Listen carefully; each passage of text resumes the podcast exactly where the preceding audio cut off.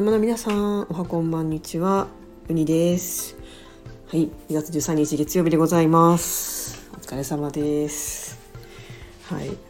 えー、今日も今日とて私は出張でホテルから収録を行っております。でねホテルあ出張なんですけどあのついに私ね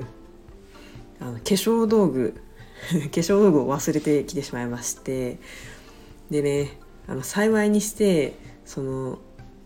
出発して割とすぐのタイミングで気づけたのでその化粧品を買える店が空いている時間に行くことができてなんとかあの調達することができました。でももうこれは あの思わぬ出費でしたね。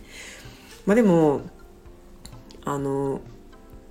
普段使わないちょっと気になってた化粧品とかを、あの買うことができたので、まあ、これを機にねちょっと、あの試してみようかなと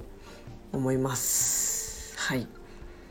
でそれに加えてねあのお財布を忘れちゃってお財布は別にねあのスマホがあるのであの、まあ、それを使えばお買い物とかはできるので、まあ、そこまでダメージはないんですけどねあの結構出張先の食券とかが入ってたりとかして、まあ、なんかちょっと明日のお昼ご飯とかがちょっとね困るなっていう感じですね、まあ、売店で電子マネーで買えば、まあ、いけるんですけど。はい。なんか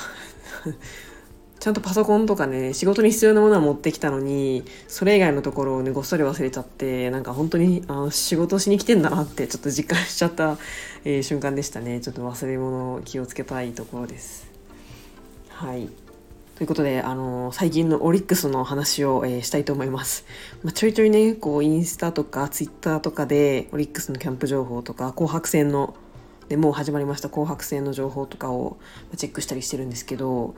やっぱ若手の選手がね、たくさん打ってくれててすごい嬉しいです。あの、紅林選手、太田選手、あと義母選手がね、打ってて、なんか楽しみですよね。なんかまあそのキャンプの調子がそのままねシーズンの調子に反映するとは限らないんですけどまあねキャンプで打たなきゃシーズンで打てないでしょっていうことで、まあ、この時期からちゃんと、ね、打てているのは本当に素晴らしいことですし今年もあの期待大ということで、はい、楽しみにしたいと思います。であとね WBC もすごく楽しみであの近づいてまいりますが3月9日なんですかねあと24日ぐらいのところでちょっと開幕するタイミングがあの知らなかったんですけど3月9日から始まるということで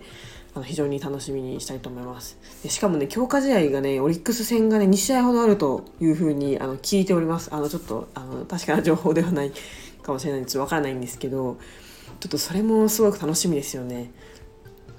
こうもう WBC に選出されたこう主力の選手が抜けた状態のオリックス対日本を代表する選手みたいな。まあ、とはいえオリックスは日本一の球団ですのでもうどういうね戦いを見せてくれるかっていうのはあのすごく楽しみです。まあ、うちからはまあ吉田正尚選手はまあメジャーなのでもうあのシーズンでもねあの吉田正尚選手は残念ながらいないということで、まあ、そこは置いといてうちから出てるのはもう3人ともピッチャーなので、まあ、いかにこうねバッター